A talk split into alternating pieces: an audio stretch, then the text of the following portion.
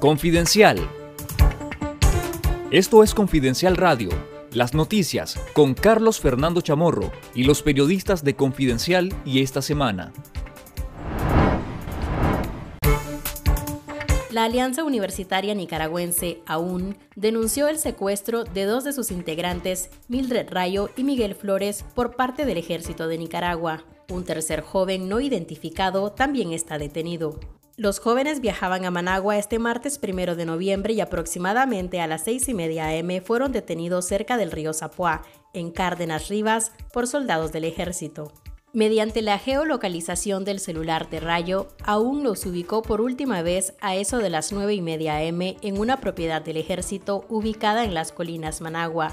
El directivo de AUN Douglas Castro explicó a Confidencial que ambos jóvenes habían estado siendo hostigados por policías y fanáticos del FSLN.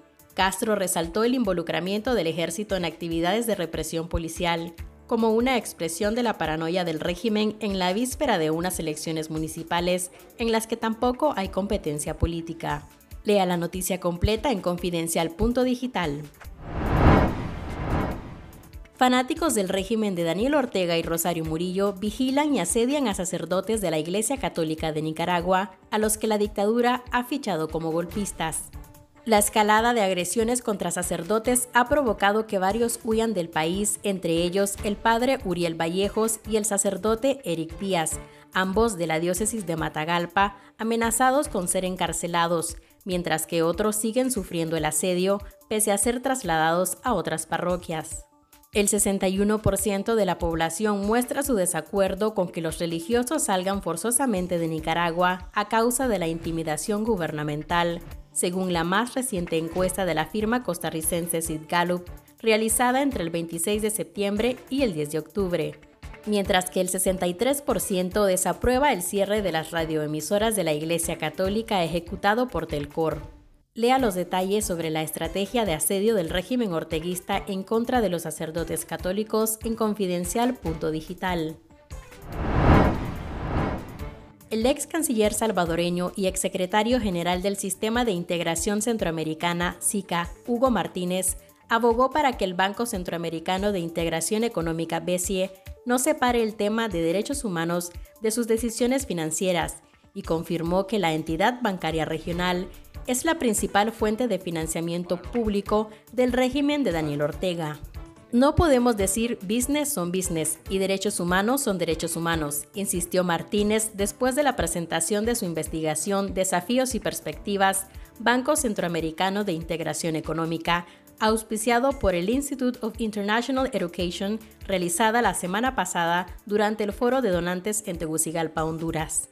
Según la investigación de Martínez sobre el BCE, el 25.5% de la cartera de préstamos de la entidad se encuentra concentrada en Nicaragua, tal como Confidencial adelantó el 12 de septiembre pasado. Le sigue Costa Rica con el 21.7% y El Salvador con el 18.2%. Nicaragua forma parte del ranking de infiernos fiscales que está copado por países latinoamericanos. La primera edición de este índice elaborado por The 1841 Foundation coloca a 12 países en la categoría de infiernos fiscales sobre un total de 94 incluidos en el ranking. El lote infernal lo componen Bielorrusia, Venezuela, Argentina, Rusia, Ucrania, Nicaragua, Bolivia, Bosnia y Herzegovina, Haití, Honduras, México y Surinam.